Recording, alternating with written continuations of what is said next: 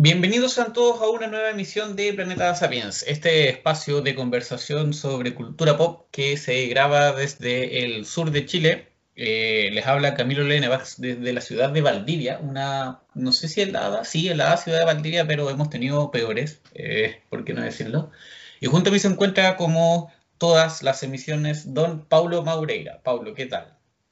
Hola Camilo, ¿cómo están gente? Todo bien por acá. Bueno, recordarle a todas las personas que nos estén escuchando y que, bueno, que nos vayan a escuchar realmente que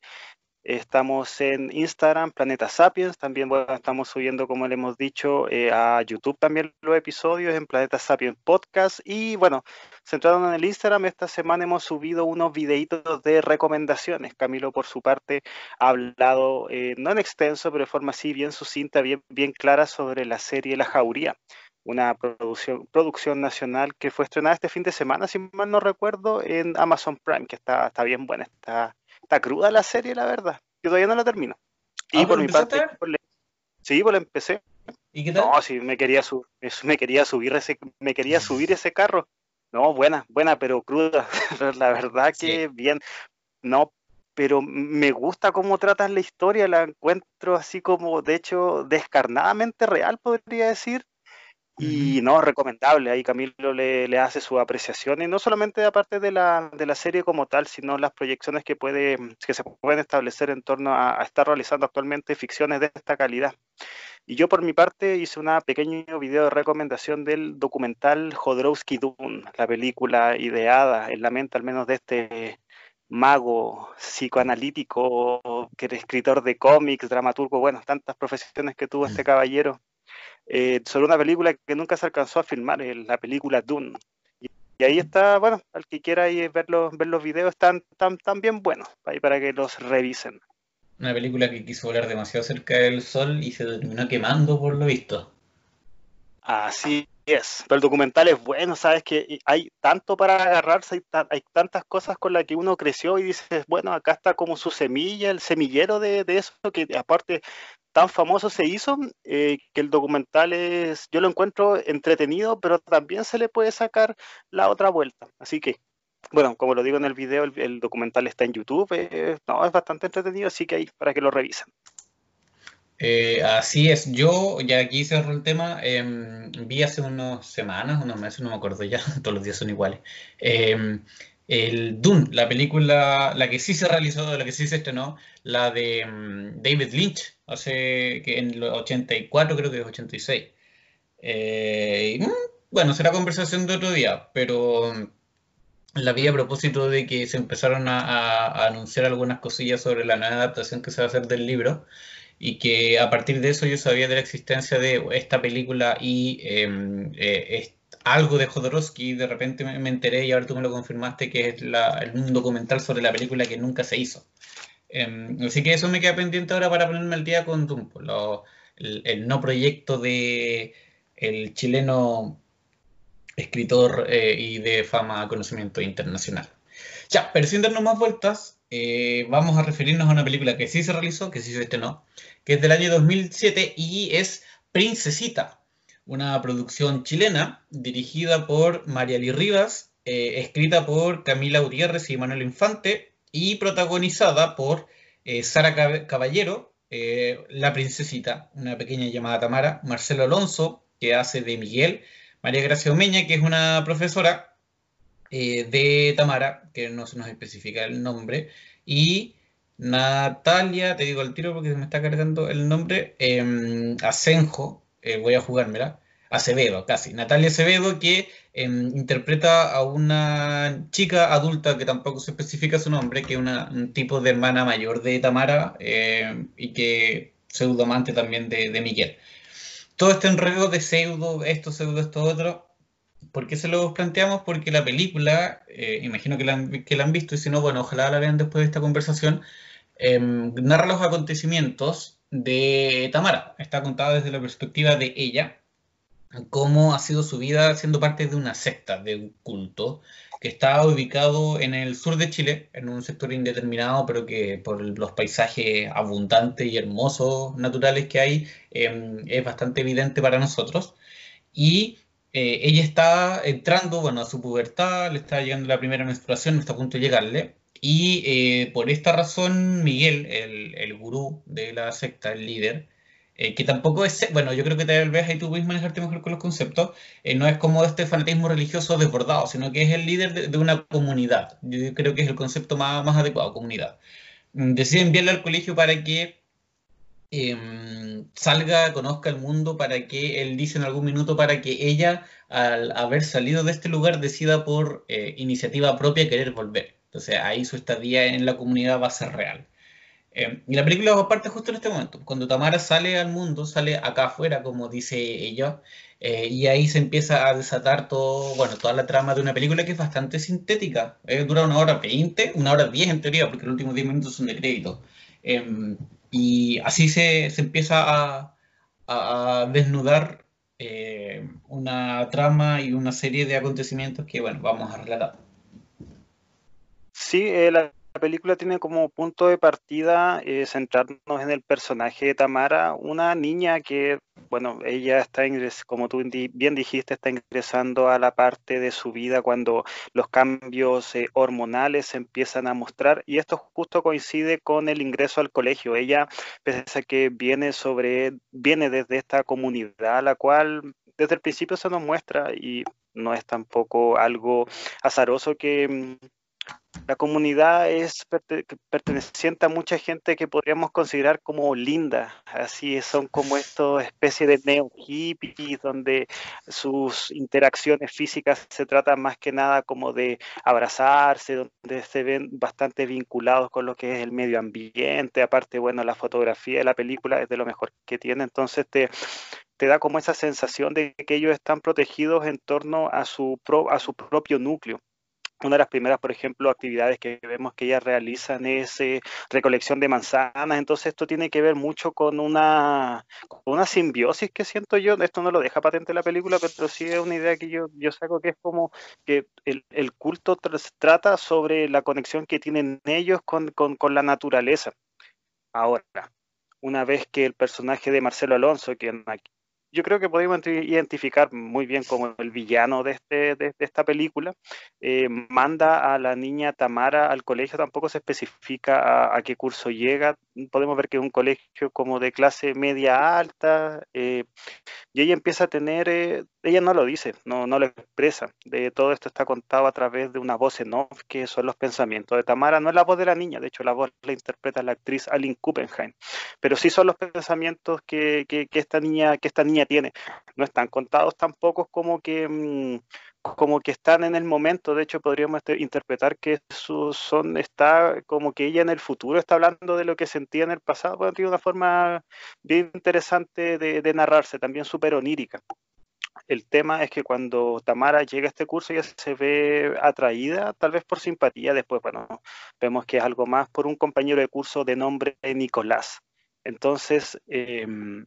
este, esta afinidad que tiene con él choca directamente con los pensamientos que le inculca su maestro, su gurú, que es Marcelo Alonso, quien constantemente le está diciendo que el mundo de afuera no es bueno, que ella tiene que centrarse en la comunidad. Y son esas pequeñas como, como cebos que te muestra la película para que podamos caracterizar al personaje. De hecho, tampoco la película es que se detenga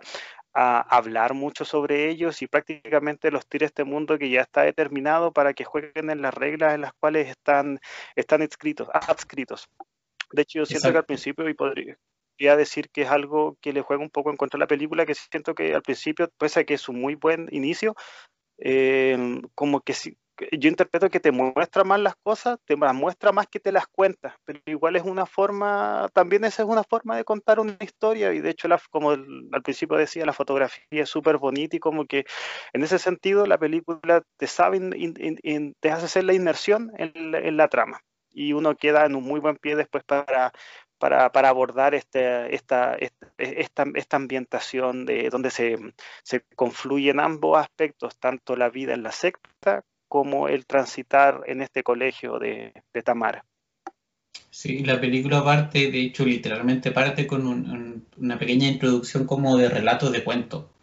eh, de cuento natural, que no recuerdo las especificaciones lo que dice en este minuto, pero ese inicio te da a entender o te plantea la hipótesis que planteabas tú un poco, porque es un culto que su característica es la relación con la naturaleza y que se justifica constantemente en eso. Em,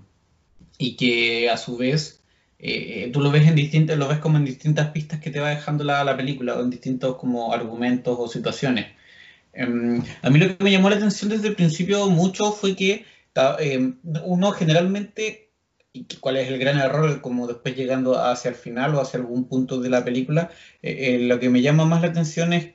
lo atípico que es que alguien de la secta promueva la salida, o del culto de la comunidad promueva la salida de, uno de sus miembros de la comunidad. Eh, me parece que ese es el principal cagazo de plano que se manda Miguel, porque con eso, eh, nada, pues manda a la chica paradójicamente a, cumplir lo que él quería, pues que ella aprendiera, que ella fuera inteligente, porque em, él la, tiene, la eligió como la, eh, no, no, la heredera, la, ¿cómo se llama? La elegida, ese es el nombre que se le da, em, para llevar a su hijo. Em, entonces, por eso también quiere que no solo sea eh, buena, sino que además sea inteligente, aprende y todo. Y finalmente eso les termina costando, nada, pues eh, que se conozca un poco más de su comunidad y todo, llegaremos hasta el final. Pero eh, eso es lo primero que me llama la atención. Y luego que el relato está contado a través de ella, como decías tú, pues esas voces en off, esos pensamientos que son muy decidores y que yo los encontré geniales. La película es muy minimalista, es muy minimalista. Eh, es una cámara, un espacio natural bien armado y una sala de clase, y sería. Y el resto es diálogo, bueno, está el granero, hay un par de... Ya, tal vez exagero un poco. Pero el punto es que no hay grandes espacios, ya que como... o sea, los grandes espacios no son construidos. Son espacios naturales, hay una, una casa por aquí, un granero por allá y sería, pero el resto son los diálogos, el resto son las conversaciones. Incluso hay algunas escenas muy particulares en las que se hace eh, se utiliza el recurso visual para darte a entender ciertas cosas. Entonces, volviendo al inicio, el que Tamara, el que nos cuente la forma en que Tamara ve el mundo, habiéndose criado, eh, aunque no se nos especifica, pero uno asume que por lo menos su primera infancia la vivió en, la comunidad, eh, las formas en que ve el mundo afuera es súper interesante, súper rico, porque parte diciendo cosas como acá afuera, algo como Miguel tenía razón, acá afuera están atrapados en la ignorancia. Y puta, así, pues, ¿cachai? El, alejamiento que tenemos de la naturaleza eh, y el alejamiento por el antropocentrismo al final, ¿cachai? Por eso creernos el centro del universo en algún minuto literalmente y hoy en día, a pesar de que no sea así literalmente, en, el hecho y en el paradigma lo es, seguimos creyéndonos el centro de, las formas de vida, em, hace que nos comportemos de una manera súper eh, artificiales, súper en poca conexión con la naturaleza, que es lo que ella justamente conoció. Cuando la profe, cuando recién se están presentando, eh, les pregunta por el último libro que leyó o el libro que, más les gustó, ella nombra uno que, hace alusión a, lo, a una mujer que venía a trabajar justamente en la Tierra al sur y sus amigos la reacción es como, uy, la niña que lee libros raros, ¿cachai? Típico eh, reacción en defensa un poco ante eso que, es diferente y pseudo superior a, a ti, em, pero que, insisto, corresponde al estar alimentado y habituado por los estímulos del entorno, por estímulos innecesarios. Con innecesarios me refiero a aquellos que no son vitales, literalmente, No son necesarios para sobrevivir, que se debiera ser, en teoría, la única, eh, única eh, razón de, o el único motivo de actuar durante el día de cada uno, ¿cachai? No morir y reproducirse si es que quiere. Em,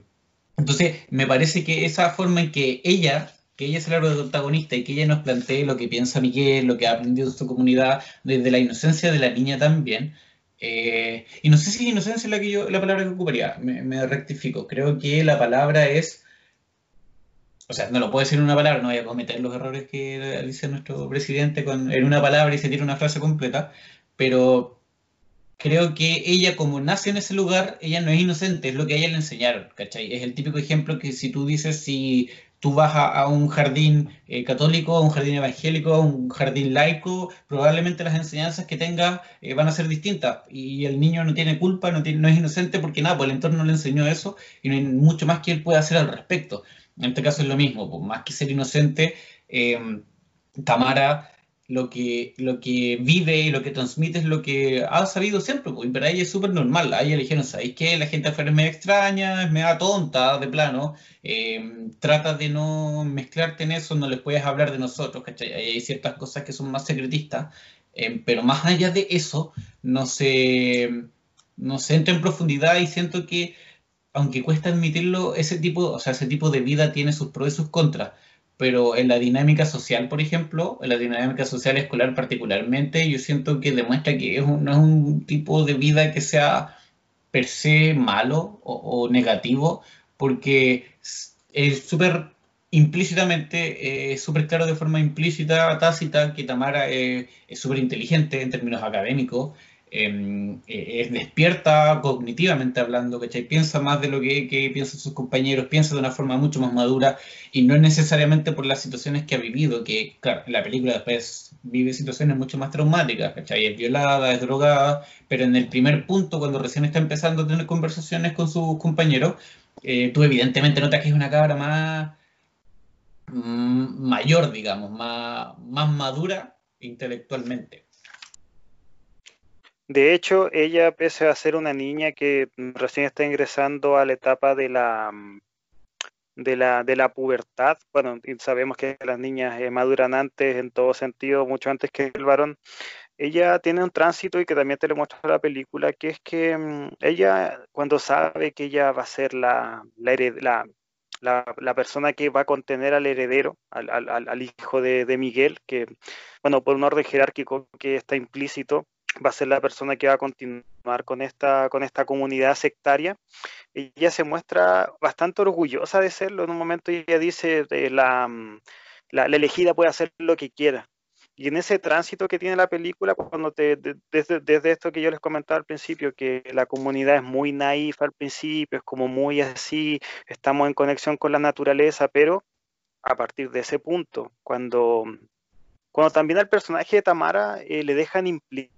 que ella va a ser la, la persona que va a tener que ser fecundada porque ella lo tiene totalmente, lo, tiene totalmente em, canalizado en su pensamiento, al menos como hecho, que ella va a ser la persona que va a tener que ser embarazada para que Miguel eh, siga con este con este tránsito y que al mismo tiempo la comunidad no se no se no, no se extinga. Entonces podemos decir que ella en un momento está bastante eh, orgullosa de ser la persona que es elegida, pero cuando los primeros cambios empieza a suceder en su cuerpo, ella se empieza a dar cuenta a lo que se está ateniendo. Ella, cuando le llega su primera menstruación, lo primero que hace es sacarse su ropa interior y lavarla, prácticamente como negando el hecho de que se está acercando a pasos agigantados el momento que va a tener que, tener sexo. Y esto es algo que eh, también funciona en la película como algo em, que hace avanzar a la trama, puesto que en este punto nos encontramos con el personaje de la em, profesora de Tamara, que en una dinámica muy de los colegios mixtos, a mí me tocó, eh, escribiéndose en papelitos eh, acerca de dudas, eligen la de, la de, Tamara. Eh, la profesora la interpreta por la letra y la pregunta de Tamara era si es que el sexo duele. No sé si con estas palabras explícitamente, pero es esta la, la penetración dolía demasiado. Es, exactamente. Y esto llama la atención de la, de la profesora, o sea, más que nada porque en este, en este, en este momento eh, entendemos que pese a que, claro, Tamara está teniendo estos cambios en su cuerpo, tal vez no es la edad para que ella tenga esa clase de, de, de, inquietudes, más, más mm. si es que nos situamos en el tema del dolor, en el, en el hecho mismo del sexo. Entonces esto lleva a, que la profesora quiera conocer este mundo de la secta. Y nosotros como espectadores también em,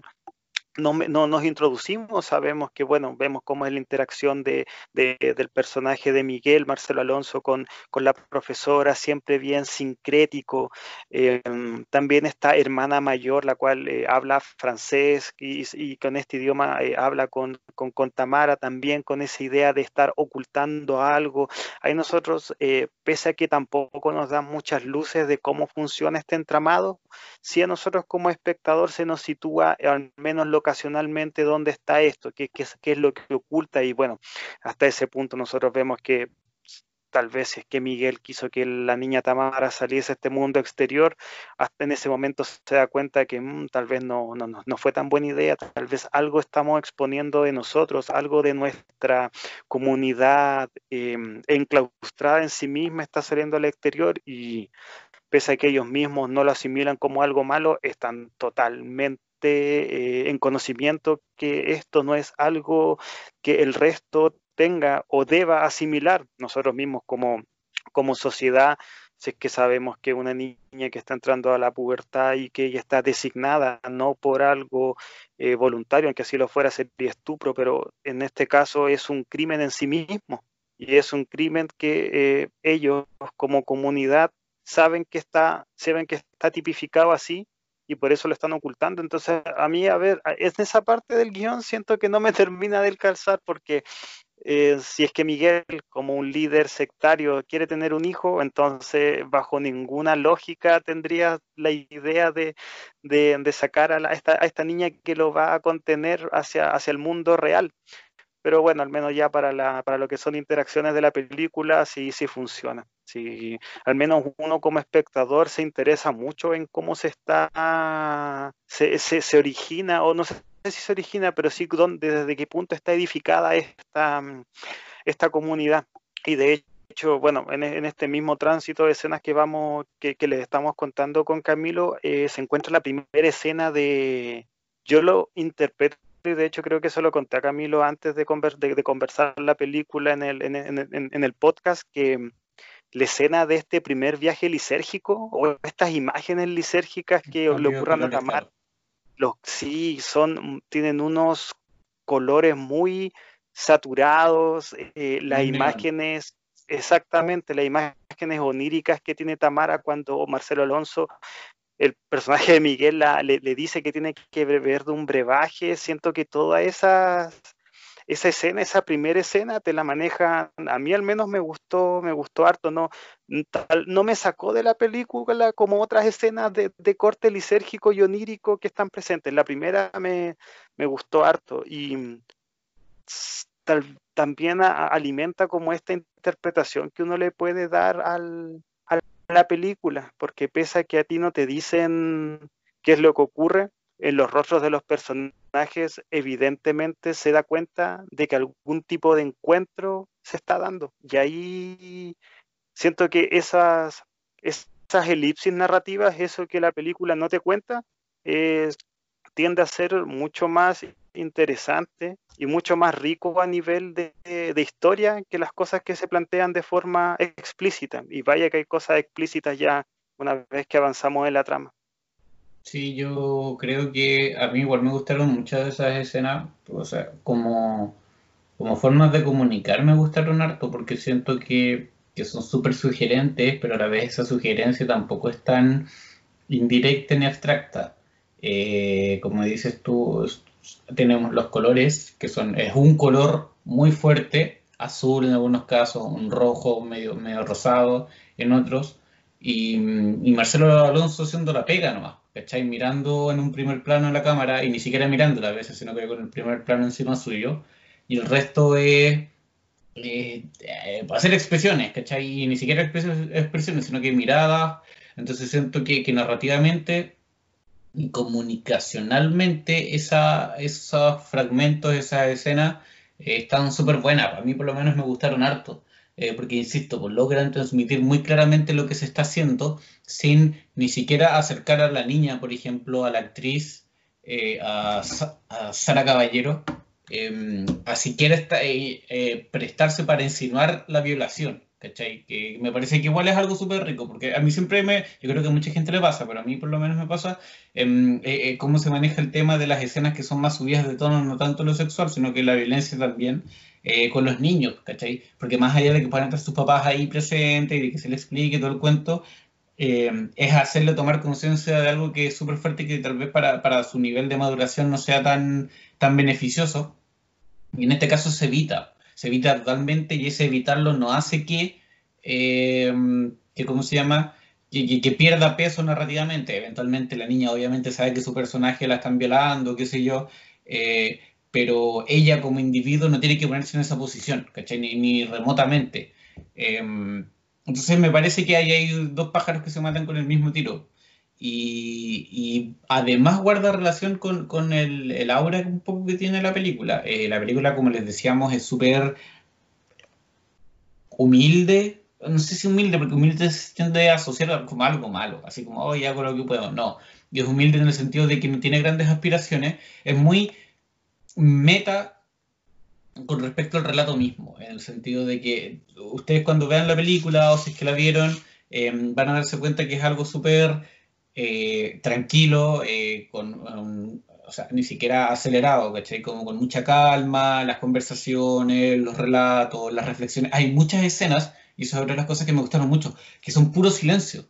Porque, o, que hay silencios largos entre personajes. No es como un silencio porque vemos a una persona avanzando, no, es como dos personajes frente a frente, casi sin decirse nada. Eh, o una escena como la escena del final que que parte en un lugar y va avanzando, avanzando, avanzando, avanzando sin sonido alguno, sin, casi sin pensamiento alguno de, Tamara. Em, y la película no tiene miedo en jugar con eso, que es algo que, que puta, como que hoy en día eh, da miedo, ¿cachai? O sea, a mí no, pero a la gente que crea el cine como que el silencio le, le perturba, ¿cachai? No, pueden haber espacios de silencio o, les da miedo jugársela por tener esos espacios de silencio. La película los tiene nomás, ¿cachai? ¡Pum! Va, listo, porque es lo que corresponde o lo que la, directora en este caso eh, consideró que era lo que eh, quedaba mejor en ese lugar.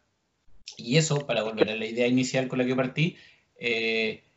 va muy de la mano con lo que es la historia misma, con lo que son los personajes, que son como una mezcla de alegres pero calmados,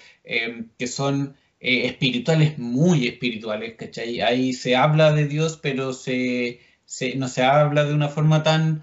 Em, canónica, tan, tan papal, si quieres ponerle un calificativo. O sea, eh, hay una creencia de este ser superior, pero el resto para abajo es cosa de ellos. Eh, entonces siento que en la forma y en el fondo la película es coherente y eso eh, no solo se agradece, sino que em, hace que en sí misma quede bien. ¿Cachai? Tener la capacidad de no, que no te esté hablando, por ejemplo, como cuando hablamos de Fahrenheit, que la película te estaba hablando de un tema súper eh, social y profundo, ¿cachai? Que hay que calentarse la cabeza y hay que tomarse pausa, pero en, la forma, en la manera de contártela, en realidad cayó justamente en lo que criticaba. Acá no. Acá es coherente la forma y el fondo del relato, el qué se está contando y el cómo se está contando. Es que mm, el ritmo de la película es súper pausado, encuentro que es como una decisión de, de, cómo querían contar la historia, porque, mm, a ver, contar una, porque contar la historia de una secta eh, puede ser eh, un tobogán donde puedes meter eh, millones de personajes y que más encima está el tema, el tema sexual y acá se toma otra forma de abordar una historia que es súper manida y que una historia que tiene millones de, o sea, no sé si millones, pero tiene bastantes ejemplos en la vida real y acá hay, hay, otra forma de, mm, de, abordar el tema, o sea, de partir eh, si tú vas a la, a la secta de unos bosques, unos bosques preciosos, le das un tratamiento muy bonito a lo que son los colores, de hecho la película tiene, no sé si serán, no, o sea, no sé si el, el, filtro se llamará sepia, el que están ocupando en la película, pero la, el film se ve muy Instagram, así como estas tonalidades muy, muy, muy em, como... Sí, este, como no, no sabría identificar, o sea, no, podría decirlo en palabras, pero se ve muy como de fondo de Instagram, pero eso ayuda al, al, impacto visual que tiene y que, se casa también, exactamente, y se casa también con el cómo está, están contándote la historia. Estamos hablando de una película, como dijo Camilo, de una hora diez y que al menos yo me hubiese gustado que durara 30 minutos más como para que nos dieran más pistas de cómo funcionaba este, esta, esta secta, este, este culto mm, que ni siquiera sabemos a qué adoran. O sea, de hecho, el personaje de Miguel, sabemos que es el líder de la misma, sabemos quién es el que maneja los hilos ahí tiene, tiene esas ínfulas mesiánicas, pero nosotros lo sabemos prácticamente por los eh, diálogos que tiene solamente con Tamara. O sea, sabemos también que hay otras personas participantes de, la comunidad, pero todo lo que sabemos de él sobre, y también del personaje, aparte de los pensamientos que tiene la voz en narradora, eh, es lo que el, líder nos quiere demostrar. O sea, por ejemplo, hay una parte donde prácticamente casándose con esta idea del yo decreto, este, el secreto, por decirlo de alguna manera, le dice a Tamara que ella si es que desea algo, el universo va a confluir en su eh, en, lo que ella, en lo que ella pida, o sea, una cita prácticamente sacada de lo que es Paulo Coelho, pero ya está ahí inserta, está ahí para que nosotros nos, se nos caracterice cuál es el, pensamiento mágico que tiene esta comunidad. Y el resto son cosas que, bueno, la, película te lo muestra como a, hurtadillas, como que te va dejando las ideas para que uno haga las conexiones mentales y uno también se pueda caracterizar de, de forma interpretativa insisto, pudo haber sido de otra manera. A mí me hubiese gustado que sea de otra manera, pero bueno, la dirección, el guion decidió que sea así. Y personalmente siento que la jugada le, sale. Es una película que se deja ver. Eh, encuentro que a nivel de actuación, pese a que a veces la niña la encuentro media inexpresiva, está la voz en off que mm. te cuenta todo lo que está pasando. Aparte a mí no me gusta no me gusta mucho eh, Em, evaluar la actuación de los niños porque yo sé que son niños, pues entonces hay una carrera entera que todavía tienen que hacer y aparte el personaje de la niña es bastante fuerte, o sea, saberse que ella va a ser la persona que va a tener que copular con un adulto y eso para, siento que para un niño no tiene que ser una idea eh, feliz, siempre tiene que verse desde el punto de vista de que lo más probable es que, que ella lo va a pasar mal, o sea, pese a que nosotros estamos hablando de que mm, en un momento ella se siente agradecida de ser la persona que va, que va, que va a cargar con el hijo, con el heredero, estamos hablando frente a todo de una violación, mm. frente a todo estamos hablando de, una relación sexual que no va a ser consentida, que, va, que está dogmatizada por, un, por una idea que es más grande que, la persona que va a ser víctima del delito. Y, en ese sentido la película se, te, lo deja patente y claro, pese que al final la, la, idea se vuelva mucho más gráfica porque hay una escena de esto, tampoco es que vamos a ver em, órganos reproductores, pero sí te lo deja de forma gráfica que eso está pasando. Antes de esa última escena, todo lo demás eh, lo podemos interpretar a través de los silencios que nombraba Camilo, a través de estas eh, imágenes oníricas que les mencionaba yo, que insisto, a mí la primera me gustó más, después las otras siento que me sacaron, pero ahora, para contar la historia, para que nosotros rellenemos en nuestra mente todo esto tan horrible y pérfido que está ocurriendo, y que al mismo tiempo esto no lo lleven personas que nosotros podamos interpretar así como no, ellos son malos, no, o sea, ellos son eh, eh, esta comunidad, pese a que sabe que el resto no puede asimilar lo que ellos están viviendo, para ellos está bien. Y en ese sentido, eh, a mí la película me, gusta cómo está contada, me gusta cómo, cómo, ellos decidieron la forma de que esta, de, esta secta se, se, vea, se vea caracterizada. Em, eso último que decías tú, eh, la violación en sí misma, eh, que, que, se materializa, da a conocer una de las perspectivas de la comunidad. A ver, uno de los temas que tiene la película eh, estoy de acuerdo con lo que dices tú, que si hubiera durado media hora más, puta, igual bien, ¿cachai? Eh, como conversábamos, pues, es parte de, la propuesta del autor y ahí uno no, no, debiera meterse tanto, pero sí creo que tal vez unos minutos más tal vez le, habrían hecho bien. Ahora, ¿qué habría contado en esos minutos más? Tampoco sé, ¿cachai? En una de esas no, no, pues en 20 minutos más la película se ha ido a pique, no sé. Pero eh, dentro de eso un poco que de espacio de relato que tenemos, eh, no sabemos mucho más de la, de la comunidad, como que qué es lo que los mueve, cuál es, o sea, hay una relación con la naturaleza que es súper evidente y súper explícita, pero eh, no, pues eso podría haber sido unas personas que vienen al campo, ¿cachai? Podría haber sido un, activista medioambiental que, que estaba eh, alejado de la ciudad y sería, ¿no? no es muy diferente en ese sentido. y es cuando llegamos hacia el final, cuando Tamara empieza a cuestionarse el hecho de ser la, víctima, como decías tú, de este abuso, eh, que empieza a salir a flote el aspecto más oculto, como para seguir la misma idea de la comunidad, que es la, la corporalidad. Y aquí es donde yo sí creo que empiezo a jugar el rol de, del líder de secta. Ah, ya, ¿por qué, ¿por qué decía esto? Porque ahora me, acordé, se me había ido. Que los elementos de secta que nosotros conocemos o que hemos visto en documentales, en casos reales, en casos semi-reales, no sé, en todo, todo como la cultura popular y, y la noción que hay social de, de la cultura, em, o sea, de, la, de las comunidades y de la secta, es que hay un montón de ingredientes que uno ve generalmente, pues un tipo que tiene una gran labia, que, que es súper buen orador, que parte súper abajo y termina cometiendo o incitando un, suicidio colectivo, ¿cachai? Que hay más de un caso, que, que es lo peor. Eh, pero acá nada, yo, yo pensé que igual me iba a encontrar con esto de eso y, y de hecho los diálogos de Marcelo Alonso como prédicas propiamente tal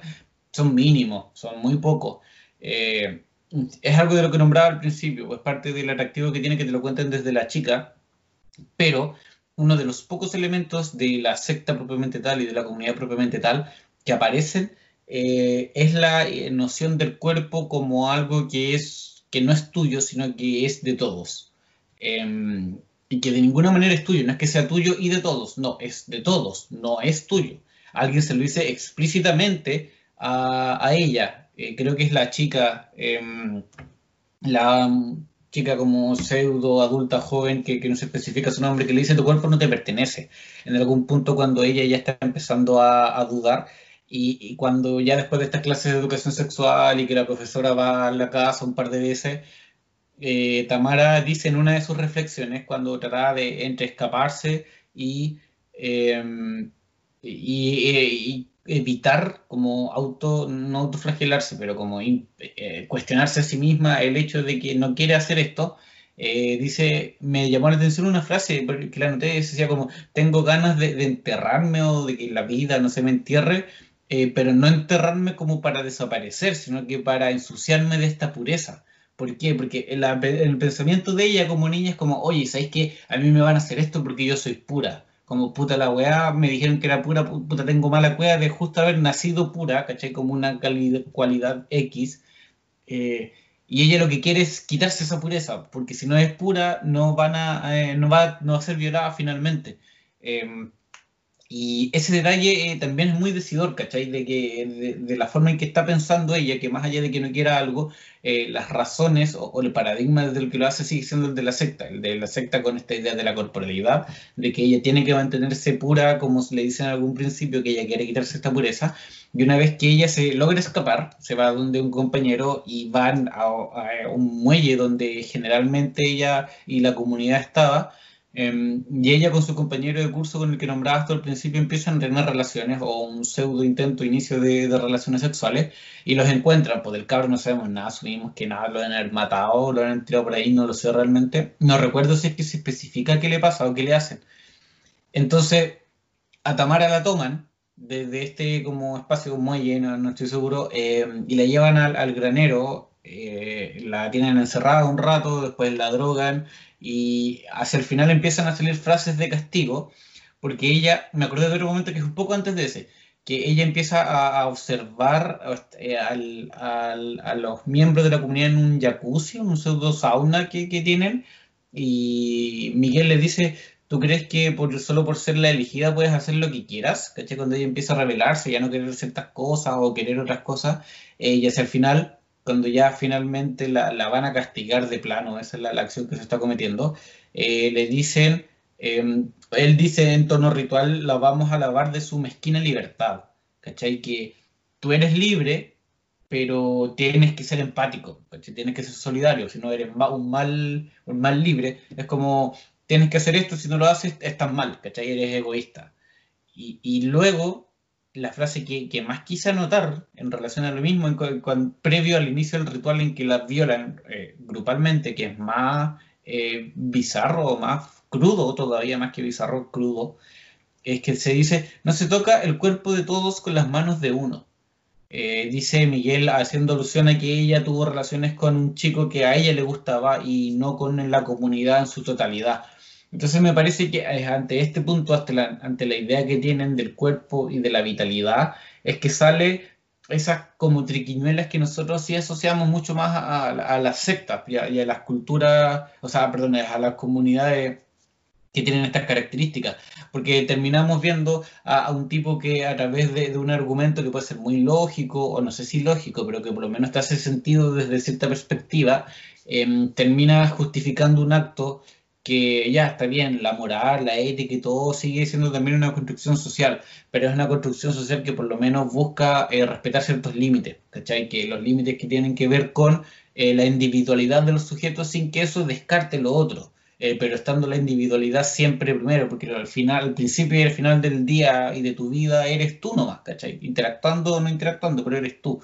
Em, entonces aquí es cuando a mí me parece, y estos son los últimos 10 minutos de la película, así es que em, me parece que sale a flote todas estas, no sé si todas, pero la principal característica del culto y de la figura, que en este caso no es tan mesiánica, pero que sí es, es este orador que justifica al final actos que son eh, criminales por un lado y poco éticos por otro, eh, a través de argumentos que pueden ser más o menos buenos, más o menos de acuerdo, eh, pero que salen a flote, ¿cachai? Que es cuando él deja de ser este tipo tan, tan, tan pasivo y tan calmo y tan seductor a ser, eh, nada, pues el tipo que en la realidad ha hecho a gente, ha envenenado gente o lo ha mandado a, no sé, pues, atacar a otro, etcétera. Sí, de hecho, en la película e, es una forma con la cual ella cuenta su historia, que al principio la, la comunidad se ve como algo muy, muy familiar, donde todas las personas se ven de, como un igual, y de hecho creo que eh, está plasmado en alguna parte de, de, de, lo que se dice sobre, la, sobre el lugar donde están, pero y nos vamos, si bien nos vamos acercando ya hasta el final, se empieza a ver como este... Mm, esta, este, este, este elemento que es inherentemente malo, es, eh, o sea, bajo ninguna lógica el de drogar a personas para finalmente eh, eh, abusar directamente de ellas puede ser entendido como una parte integral y no estamos ahí relativizando la moral de nadie, es prácticamente es, es saber que eso está, eh, es algo intrínsecamente siniestro pero es una forma con la cual la película cuenta su, su, historia y yo estoy bastante de acuerdo contigo. Siento que toda esa parte de pasar de lo sacro a lo profano, o al revés realmente, de lo, de lo profano a lo sacro, está súper bien eh, determinado a través del personaje. Nosotros, por ejemplo, a Tamara la vemos... Eh, cuando ella, después de eh, ver una instancia de, de, sexo, ella busca eh, eh, tirarse al, al, río que está cerca de la comunidad prácticamente para limpiarse. Después nosotros vemos que eso ya después choca con la idea de que es su pureza la que, la que finalmente la va a hacer eh, no, no merecedora, pero sí la su pureza es la que determina que posteriormente vaya a ser víctima de, de, este punto culmine de la, de la secta. Pero insisto, es una forma con la cual la película, a través de lo que no se dice, se, se, se sabe contar y ya cuando llegamos a la, a la, última parte con este granero quemado posterior, cuando Tamara se, se, despierta de haber, después de haber sido abusada, ella no sabe lo que le pasó realmente, ¿no? ella no, o al menos en ese momento no, no está interiorizada con lo que le ocurrió, estaba drogada, pero ella en el, en el acto mismo de, mm, de irse de este lugar es cuando mm, y de hecho no lo hace de forma a propósito, es prácticamente un accidente que deja caer unos candelabros que estaban ahí y bueno, ella incendia todo este lugar que ya vendría siendo la, última escena. Después, bueno, hay una, hay una voz en off que habla prácticamente dándole como un cierre que tiene algunas ideas que se conectan, otras que podrían ser consideradas más, más a proyección, pero pese a que no nos cuentan tampoco cuál es el futuro de este personaje, evidentemente hasta en el momento del cómo te cuentan esa escena, con toda su oscuridad, con la misma forma súper parsimoniosa que, que, la voz en off te va diciendo el, este pensamiento que tiene posterior al, al, hecho que ocurrió, y siento que un, es un cierre súper, eh, a ver, la palabra redondo, pero tal vez no le queda, pero sí es un cierre súper satisfactorio para todo lo que te contaron, pese a que no hay una, hay, no hay una forma como orgánica, o no sé si orgánica, pero no es como un puzzle que se, que se termine de cerrar en la última escena, pero es la historia que te cuentan, es la historia de una niña que estaba determinada para terminar siendo parte de algo que ella no, no podríamos decir que, que, que, aceptaba, pero que al principio tampoco denegaba, pero bueno, su misma madurez como, ni siquiera como personaje, sino como ser humano, le hizo revelarse frente a esto y hasta ese punto el culmine de la película, su, su, su cenit de hecho, está súper bien armado y insisto, insisto, me hubiese gustado mucho más que me hubiesen determinado a la, a la secta, me hubiesen dicho cómo funcionaba jerárquicamente, cuál era la influencia, cómo se sustentaba más allá de bueno, esta recolección de manzanas que les comentaba al principio, pero al menos lo que yo vi durante esa hora y diez me dejó bastante satisfecho. Algunas algunos agujeros nomás en el guion que bueno, les comentamos, pero, pero como producto final siento que cumple y que cumple bastante, sobre todo, sobre todo a nivel de, de propuesta visual. Y, y bueno, las historias de secta siento que siempre son siento que son morbosamente atrayentes siempre para uno, independiente que, que lo que se cuente casi siempre es súper mórbido y que tiene mucho que ver con, con personas que no están no están preparadas para aquello que las están preparando otras personas para asimilar. O sea, a ver, ejemplificarlo concreto, a ver si es que se te ocurre algún caso o algo. Es que siento que cuando se les como, a ver, se amolda estas personas, son personas que la mayoría no tienen ni que ganar, mucho menos que perder, y son, son carne de cañón, o sea, en este caso la, secta de, la película Princesita es, son personas que les vemos que no les falta nada, insisto, son personas que parecen pertenecer, no una élite, pero sí son eh, seres humanos que se ven que no tampoco son personas de, en riesgo social,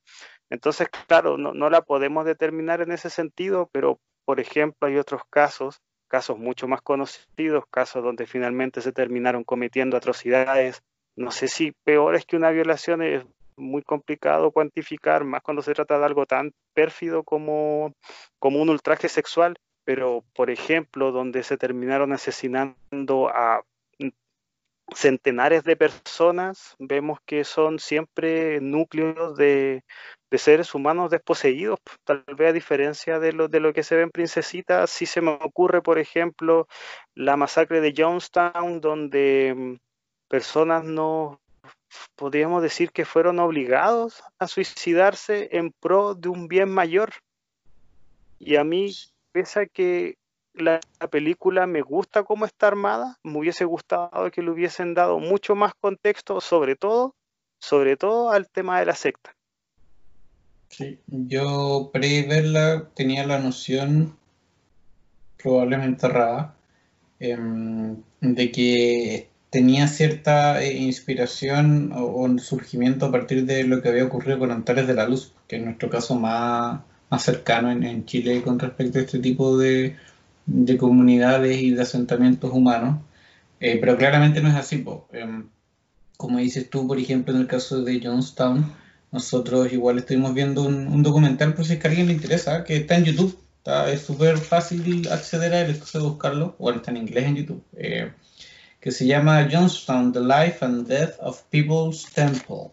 que es la vida y muerte de eh, la gente del templo, que es como People's Temple, es el nombre que tiene un poco la, no sé si una iglesia, porque no, no alcanza a ser una rama como particular de ellos mismos, pero em, es el nombre que tiene, digamos, la, comunidad, este grupo particular que es em, seguidor de eh, Jim Jones. En ese caso, por ejemplo, en ese documental, las mismas declaraciones de las personas y lo que tú vas viendo en registros audiovisuales te van mostrando eh, la figura de una persona que termina ascendiendo eh, y al final, como dices tú, eh, los obliga a matarse, pero en realidad se va a obligar a, a, envenenarse, suicidarse. Es una obligación, igual yo diría como que de obligación incluso tiene súper poco, porque es como medio a la fuerza, que al final los termina empujando a matarse porque el tipo está más acorralado que, nunca. Y de hecho, te confirman hacia el final que no es del típico caso del tipo que se mata como hoy por, por, la creencia y la cuestión, sino que muere de un balazo en la cabeza. O sea, que alguien ahí no. nada, pues vio la oportunidad y dijo, ya terminamos con esto. Eh, y hubo gente que tuvo que arrancar mientras la gente, los otros se estaban matando. No sé, así que fue una locura. Em, y de repente todos esos componentes de, las sectas, como decís tú, son morbosamente interesantes, pero yo, eh, más allá del morbos sí tengo como, como del final por lo menos, eh, sí tengo cierto interés en, en, la dinámica y en el funcionamiento de la misma, em, porque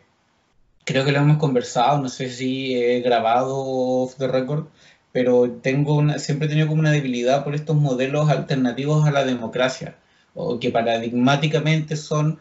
eh, no son tradicionales, ¿cachai? No, no, son el común de lo que una persona consideraría como lo, más beneficioso o lo correcto de plano. Eh, entonces, en ese sentido, sí, pues me llama la atención qué, qué, te hace creer y que en el caso, por ejemplo, de Jonestown es el, es el típico caso que uno ve, ¿cachai? De una comunidad que, que se empieza a armar y que tienen, eh, su, construyen literalmente desde cero su comunidad, la levantan a puro trabajo, puro ñeque, con sus plantaciones, de forma agrícola, con todo el cuento. Y puta, resulta, pues, ¿cachai? Alguien dice por ahí, mientras cuando tú ves el documental, una persona dice, esto se podría haber ido por un súper buen camino, pero en realidad eh, Jim Jones decidió irse por otro.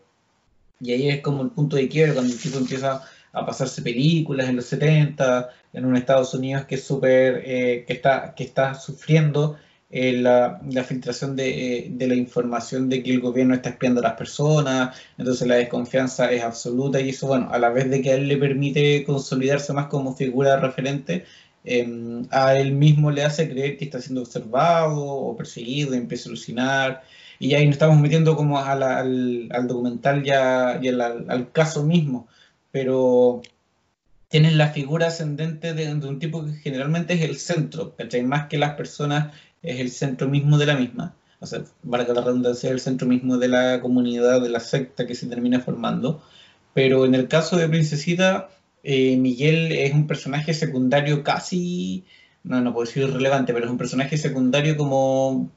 de no tanta cercanía, ¿cachai? Sería como el sidekick, si es que lo quiere llevar a, términos de superhéroe. Eh, lo que es poco común, lo que no es malo per se, ¿ya? Y con esto te termino para darte la palabra. No es malo per se, pero eh, el evitar 100% ese elemento creo que hace que la película quede un poco coja, como conversábamos. Podría ser eh, menos, mmm, menos eh, ausente la, presencia, por lo menos teóricamente, de, de, esta figura que al final es el que construye, entiende uno eh, y lidera todo, todo lo que está ocurriendo. Es que siento que igual la forma de contar la película a través de la voz en off le mm, tenía que particularizarse más que nada el relato en la persona que, que, que lo estaba contando, que en este caso es, Tamara, y bueno, también el nombre de la película da cuenta de cuál es la visión que,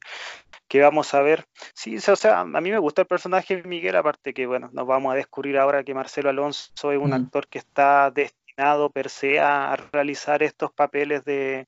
de persona que no está en sus cabales emocionales ni mentales, y ya, ya vimos lo bien lo que, lo que, que hizo el papel eh, en la película Araña. Pero claro, eh, nosotros podemos interpretar que, el, que Miguel, el, jefe, el, gurú de la secta, es un personaje es cercano, pero tampoco podemos decir que es alguien carismático, tal vez eh, contraponiéndolo con este, con este personaje de Jim Jones, que bueno, lo vemos prácticamente como un Jerry Lewis de la, de su, del templo de la, del templo de la gente que él forma, o sea, no estamos más encima para que nos vamos a hacer los lesos. En ese sentido, Estados Unidos es caldo de cultivo para que estos personajes inescrupulosos, pero con un carisma y una labia increíble, se hagan paso entre la gente. Y aunque suene peyorativo, las personas que estos tipos eligen son siempre seres humanos, como bueno, como ya nombré hace un ratito, desposeídos, personas que no tienen mucha instrucción, y el documental lo dice, las personas que iban, que se acercaban a la iglesia, al templo de la gente, eran de partida personas de raza negra, personas que no tenían personas que tenían que en algún punto de su de los últimos pedacitos de fe que le, que, que le quedaban todavía tenían que depositar ese, esa esperanza en un personaje y, y Jim Jones estaba ofreciendo exactamente mujeres de, de, raza negra, personas enfermas también, muchos ancianos. Entonces, si es que a ese, a, a ese subconjunto de la población que no le está quedando nada, le ofreces le ofreces una idea que mm, tal vez no está tan presente en el pensamiento del estadounidense promedio, que es que mmm, la iglesia de Jim Jones se casaba con, con, cierto, y bueno, no con cierto, sino que de hecho con la idea total de, la equidad, de la igualdad de los preceptos socialistas. O sea, de hecho Jim Jones tenía ahí bastante cercanía con el Partido Comunista estadounidense, siendo que prácticamente el, comunismo en Estados Unidos y más en esa época de, Guerra Fría era algo proscrito totalmente y Jim Jones supo cómo darle ese, ese vuelco a su idea de religiosidad puesto que en la época cuando él se alza con su iglesia, con su templo, se estaban viviendo todo lo que era la revolución racial. De hecho, Jim Jones se, se posiciona mucho con lo que son los preceptos también de, Martin Luther King, de, Malcolm X, y, vaya que caló estas ideas, esta revolución también, eh, este, este, este cambio de paradigma a nivel religioso, prácticamente recorrió California, la, la, o sea, la costa de California entera en busca, en busca de personas y después posteriormente vemos que prácticamente era para, para esclavizarlos haciendo el paralelo con, Miguel, claro, son, son dos jefes, son dos gurús de secta diametralmente diferentes, pero si es que nos vamos también tal vez al meollo del asunto, ambos querían cosas bien, bien parecidas, que era prácticamente subliminar al, sujeto, o sea, que el individuo dejara de ser individuo y sirviera, y sirviera al bien mayor. En este sentido, la idea de, prácticamente borrar a, que Tamara sea un ser pensante y que se entregue a la idea de, de, de, su hijo,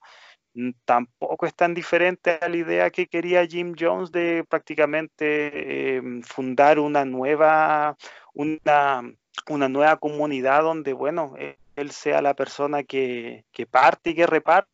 y que sea el el ser superior y bueno, después todas las ínfulas mesiánicas y prácticamente suplantar la idea de Jesús fue algo que ya posteriormente le vino cuando estaba ebrio de, poder y bueno, fue lo que realmente lo llevó a este, a este punto culmino que fue obligar a ingerir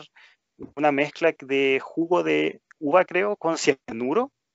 a más de 400 personas donde 200 eran niños y ese es el yo siento que ese es el tema más sórdido de, Jim Jones y con, y con su templo de la gente. O sea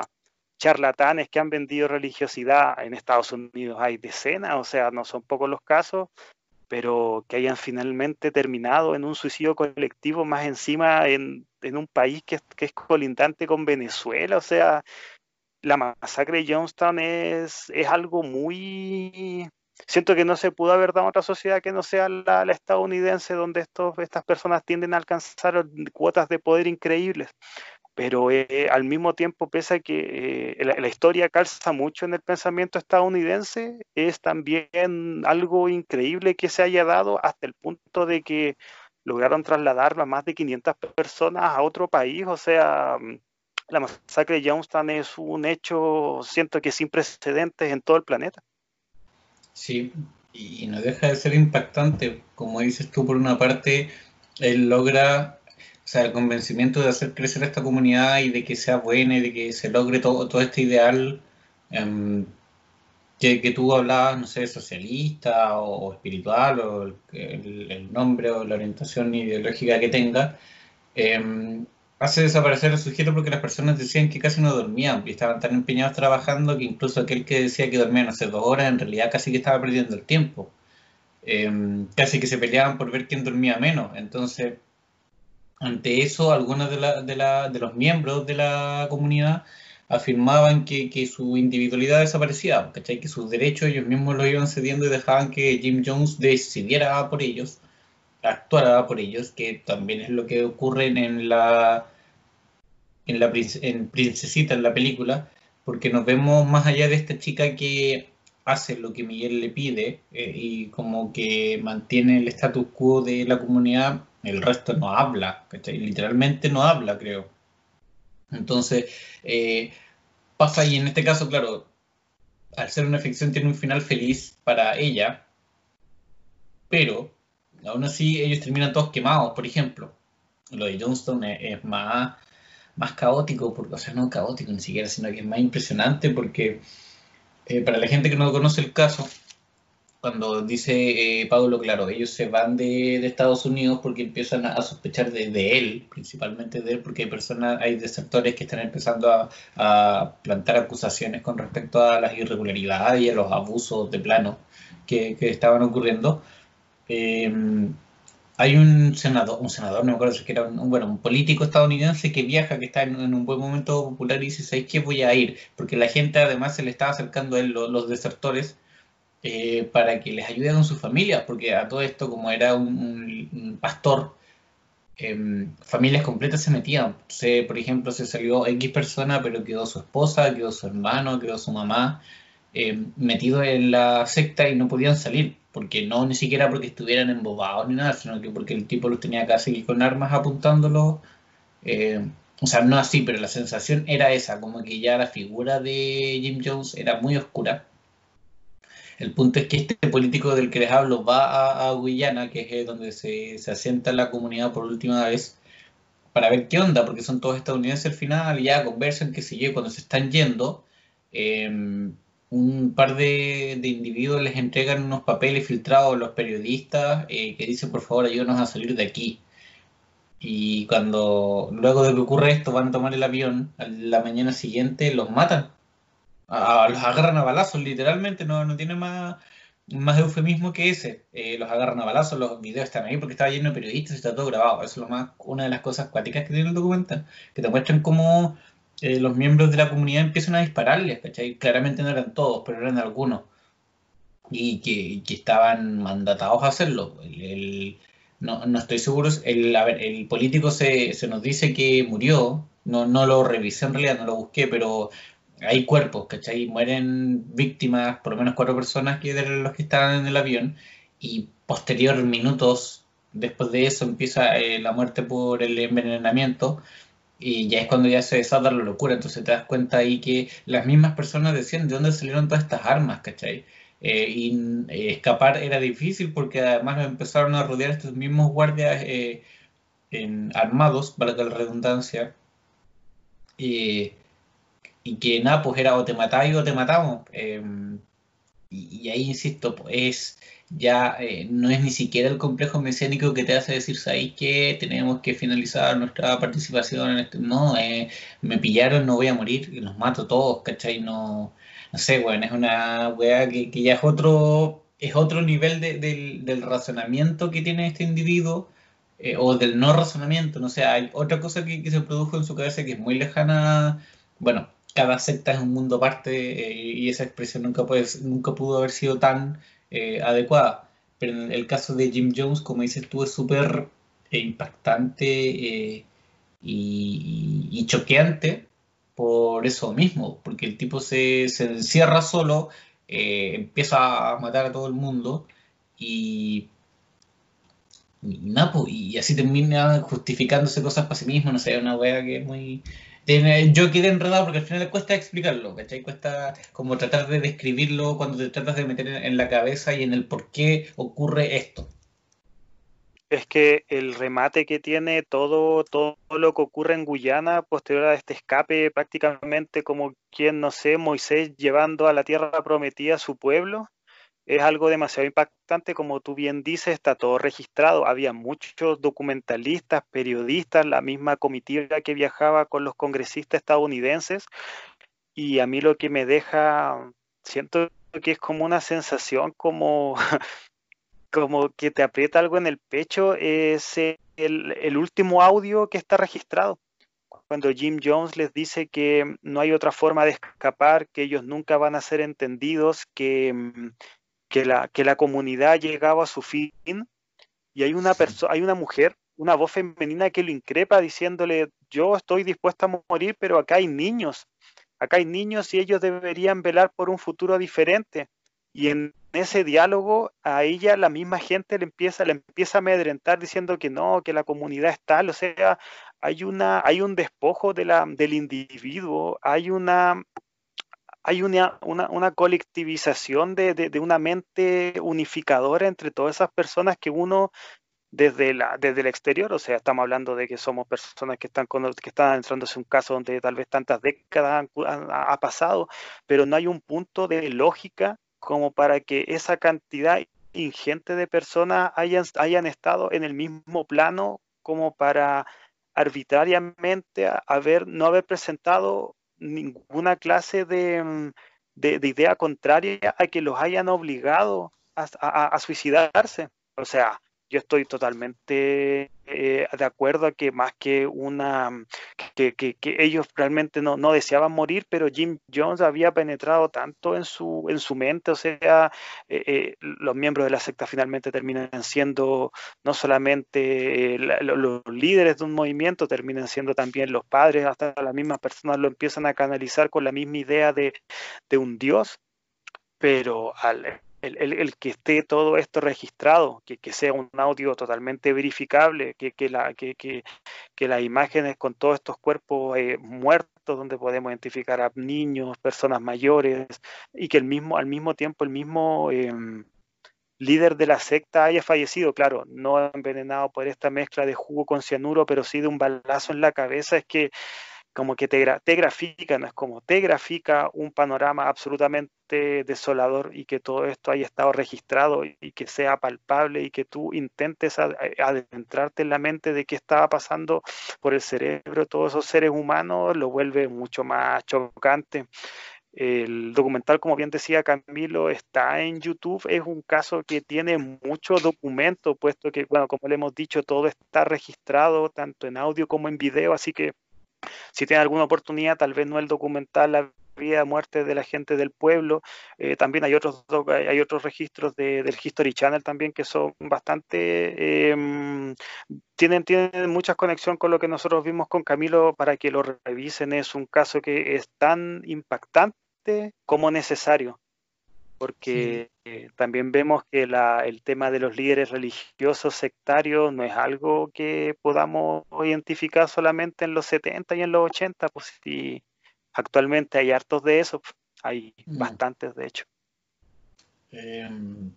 es un tema, volvemos a, lo del principio, pues es un tema tan impactante como interesante por lo mismo que dices tú y por las habilidades. Por ejemplo, mientras hablaba me acordé de un detalle que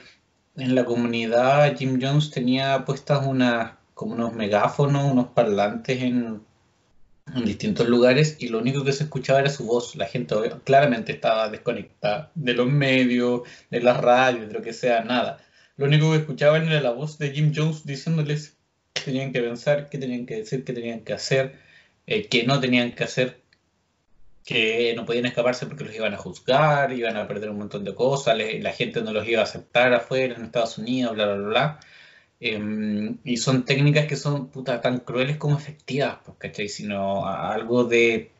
de inteligencia hay en eso también, en el repetir constantemente. Y con lo que decías tú del despojo de la individualidad, bueno, ahí volvemos a conectarnos con Princesita y lo que te decía, en, en su caso se justificaba a nivel corporal, nivel biológico que, es coherente con, el mundo que te crearon de, una comunidad centrada en la relación con la naturaleza, como con el concepto de Gaia propiamente tal, em, pero que tiene este factor común por la desindividualización, que en el caso de Miguel nunca estamos completamente seguros si es que es por fines egoístas o, es eh, de convicción de él real pero que está ahí pues, como, como elemento que es clave tal vez para la comunidad después de la figura mesiánica, el desprenderte de, tu, insisto, individualidad, pues, el hacerte parte de un colectivo, porque es a, partir de eso es que, tienes un comportamiento más de enjambre, ¿cachai? Se mueve la masa para un lado y tú la seguís nomás. Y no, bueno, es parte de ser un, parte de un grupo también. en la política ocurre en los partidos políticos, yo por lo menos eh, no, no, soy muy de partidos políticos por, por eso, ¿cachai? Más de decir, no, que la política y la weá, no, no, más allá de esos clichés, es porque por lo menos mi, mi concepción de las cosas, o para mí mi libertad, como el poder actuar según lo que yo creo, más allá de que esté bien o mal, es algo que no me gusta transar. Em, y ser parte de un partido político, por ejemplo, implica eso. Que, por más que tú podéis no estar de acuerdo con algo, o incluso estar de acuerdo con lo que te estaba planteando el del frente, eh, por temas de partido em, no puedes eh, seguirla. Em, y esas limitantes son, perdón, y con esto te doy la palabra, esas limitantes son eso, pues son limitantes del individuo, pero tienen lógica dentro de una comunidad y es lo que ocurre en el caso de, la, de las sectas, solo que aquello en lo que se cree, se cree mucho más. Pues, el partido político, por último, eh, es una mentira que todos que, creen, pero que se siguen recordando que es una mentira. En cambio, en, lo de la secta, no, pues la secta hay una cuestión que se compra 24-7 y que se vive eh, a fondo y con la vida. Literalmente se vive con la vida misma. Es que la colectivización de todo núcleo humano te sublimina la, la, individualización y eso, bueno, siento que es una idea prácticamente madre de todo de todo grupo que se, que, se junte en pro de, un bien que es compartido. Pero bueno, en este caso de, los grupos sectarios que, que finalmente, lastimosamente, muchos terminan en actos de que son considerados crímenes porque son, eh, eh, son hechos eh, que son inherentemente siniestros, malvados, eh, lo, deja, lo deja mucho más patente. En el tema, de hecho, del suicidio hay a nivel sociológico mucho que ver, o sea, desde, la, desde el punto de vista que la gran mayoría de las sociedades lo condenen, puesto que eh, atenta contra el derecho natural mismo de, la vida, es un, te, lo vuelve mucho más rico a nivel, bueno, como narrativa, y siento que eso es lo que nos, lo que nos acerca a esta clase mm, de, de relatos, o sea, a qué punto tuvo que haber llegado ese después del mismo ser humano, de su misma caracterización propia, como para entregarse al hecho de ingerir algo que con lo cual el, hecho mismo te iba a hacer trascender. Algo que está muy patente en el discurso final de Jim Jones era que él reivindicaba su muerte no como un acto no como un acto de redención para ellos, sino que era un suicidio que iba a ser el punto con el cual iba a formar un precedente, pero no para ellos, sino para el mundo. Era este suicidio colectivo iba a ayudar a demostrar que el mundo estaba lleno de cosas malas y bueno, que esto haya estado en la mente de un ser humano que no haya, no haya tenido una pizca de remordimiento en querer asesinar a más de 500 personas, creo que es el conteo Son final. 909 es lo que aparece por lo menos en, en el inicio del documental, 909. Imagínate, o sea, casi mil personas desde una, desde una perspectiva donde él tan ebrio de, de, de, poder, tan, tan, tan ensimismado en su misma figura, donde él tenía que prácticamente partir las aguas entre lo que era bueno y lo que era malo, es que, no sé, o sea, a mí el tema me genera mucha eh, interés, pero es un interés que está basado prácticamente en el, en el desconocimiento y en, también en la atracción que uno siente de forma eh, muy culpable tal vez sobre estas figuras que, que, son, que son eminentemente siniestras. Insisto, cualquier tipo de colectivo, como tú bien dijiste, que te vuelve soldado, porque yo eso es lo que interpreto que son estas personas que pertenecen a un partido político o una iglesia de mm, una iglesia de nicho, para mí antes que, de que antes que sujetos pensantes los veo como soldados, y esos soldados son los que finalmente subliminan su, su propia capacidad de pensar y se terminan inmolando por un bien o por un bien que ellos creen que es un bien, pero por una idea mayor. Eh, ojalá que revisen el, ojalá que revisen el tema de la masacre de Jonestown para las personas que, bueno, que les pudo haber parecido tal vez atractivo una palabra media,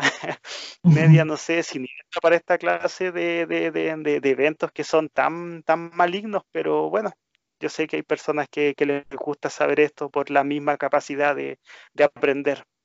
Exacto. Oye, Pablo, eh, a propósito de eso último que decías, como para que vayamos cerrando, no sé qué, ideas generales tienes como ya de, síntesis final de lo conversado de Princesita, sobre todo, que fue lo que nos convocó esta noche, o este día, o esta mañana, depende de qué hora estén escuchando esto.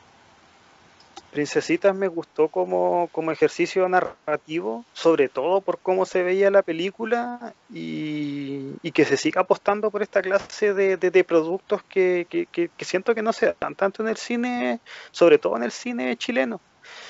las mejores bases, los mejores ejemplos tal vez de lo que ha dado nuestra, nuestra industria chilena cinematográfica son casi siempre eh, historias de época y que han sido mm. grandes historias de época. O sea, nosotros en el capítulo pasado hablamos de Araña, también nos dimos tiempo de hablar de, de Machuca y son dos muy buenos ejemplos, claro, del mismo director, pero Magali Rivas tiene esta película que a mí me gustó, tiene antes Joven Alocada, que a mí también, sabes que cuando la vi, pese a algunos vicios, vicios visuales que son medios que te dejan medio descolocado, una película que oh, como apuesta, ya, démosle si el, hay que seguir. Y bueno, ya centrándonos en Princesita, a mí la película me, me, gustó bastante. Es importante mencionar que está en la plataforma gratuita, afortunadamente, Onda Media. Es medio complicado buscarla así, así que ahí para que para que se craneen, pero la película está disponible de forma online, insistimos, eh, es bastante corta, así que así que véanla, sí, es, bastante recomendable. Eh, y complemento eh, la sugerencia, en, para quienes tengan BTR está disponible en el BTR On Demand, BTR Play por internet o en el VOD de, bueno, de la caja de la tele tradicional para quienes quieran acceder a ella. Por mi parte, mi idea final es muy similar a la que planteaste tú. Es una película que yo supe de ella solo porque paseándome por la Austral, eh, cerca del Cineclub, vi el afiche, que es un afiche hermoso, que a mí me gusta mucho por los colores que tiene. Bueno, aparece Marcelo Alonso con, de perfil con esta figura media eh, universal, como de espacio en, su, en su figura. Eh, y los colores neones rosados muy brillantes. Solo eso me, me, me, atrajo visualmente como el mensaje que te está transmitiendo y después eh, incorporar el hecho de que sea sobre una secta y todo el cuento me, me terminó de convencer o, de atraer. Y una vez vista, eh, siento que, que, me quedo conforme con lo que vi. No es una locura, no es mi película favorita ni nada, pero eh, me quedé con un buen sabor de boca, me, me, me agradó haberla visto. Em, creo como conversamos que planteaba cosas, que proponía cosas, que no aspiraba a ser más de lo que es, pero que independiente de eso tiene algo que decir y aportaba en algo, ¿cachai? Creo que es un buen intento, es un buen producto, em, y de hecho no es tan producto, ese es el tema, es una buena obra, eh, creo que se acerca más a la idea de obra que de producto, y mm, ojalá sí sea como un punto de referencia de partida para otras cosas. Em, creo que fuimos súper claros en decir que, que, se queda media coja en algunos minutos, puede ser medio, o se siente así, tal vez somos nosotros los que estamos con un paladar más acostumbrado al cine chatarra y por eso sentimos que es muy, muy eh, escueta, pero ojalá se siguen saliendo productos así, ¿cachai? Nosotros lo hablamos, eh, culpas más o culpas menos, la idea de la secta y de, de estas comunidades eh, mesiánicas son atractivas ¿cachai? Entonces ver algo eh, así, con acento chileno,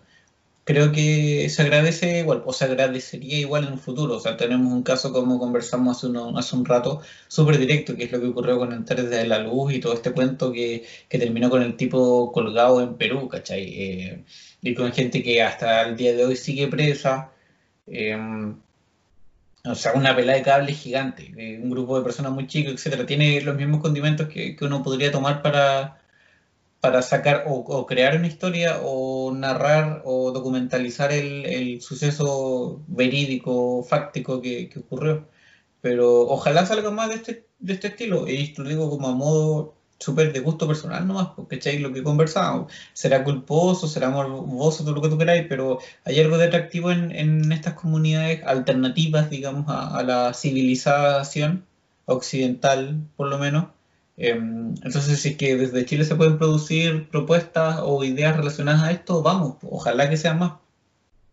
Ojalá que sean más, pues Camilo, así es. Así que eso, pues, muchas gracias a la gente y nos estaremos viendo la próxima semana en un nuevo Planeta Sapiens. Así Recuerden que, pueden muchas gracias. escuchar y, sapear lo que vamos compartiendo en Instagram, eh, la roda Planeta Sapiens, y lo mismo en YouTube, Planeta Sapiens